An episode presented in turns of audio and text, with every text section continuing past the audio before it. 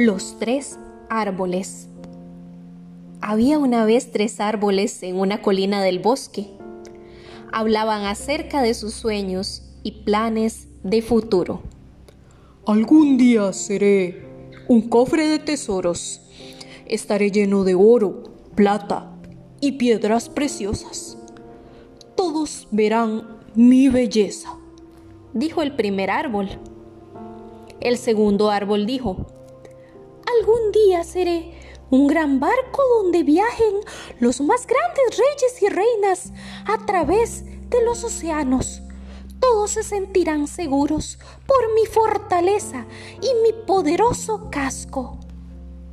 Finalmente, el tercer árbol dijo, Yo quiero crecer para ser el más alto de todos los árboles en el bosque, y así estaré cerca de Dios seré el árbol más grande de todos los tiempos y la gente siempre me recordará. Durante años, los tres árboles oraban a Dios para que sus sueños se convirtieran en realidad. Un día, un leñador taló cada uno de los árboles y los vendió a unos carpinteros. Con el primer árbol hicieron un cajón de comida para animales y fue puesto en un pesebre y llenado con paja. Se sintió muy mal, pues eso no era lo que él había pedido tanto.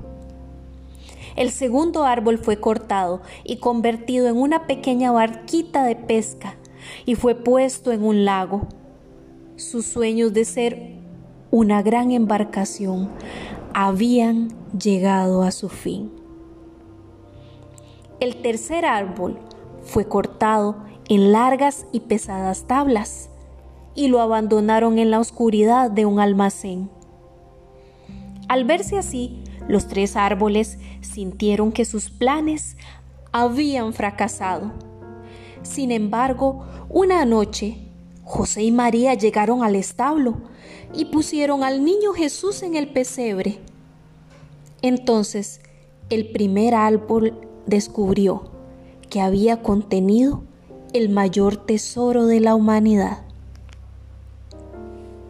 Años más tarde, Jesús y algunos discípulos subieron a la pequeña barca para cruzar el lago de Galilea.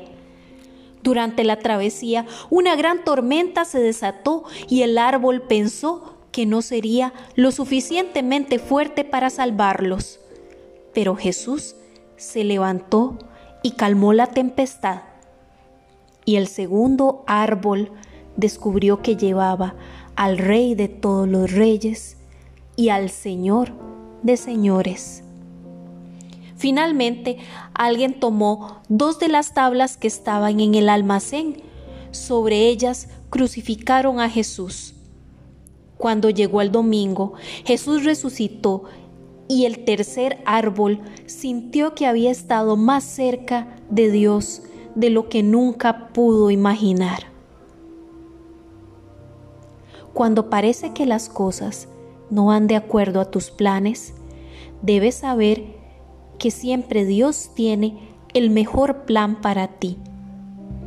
Cada árbol consiguió lo que había soñado, aunque no fue de la forma que habían planeado.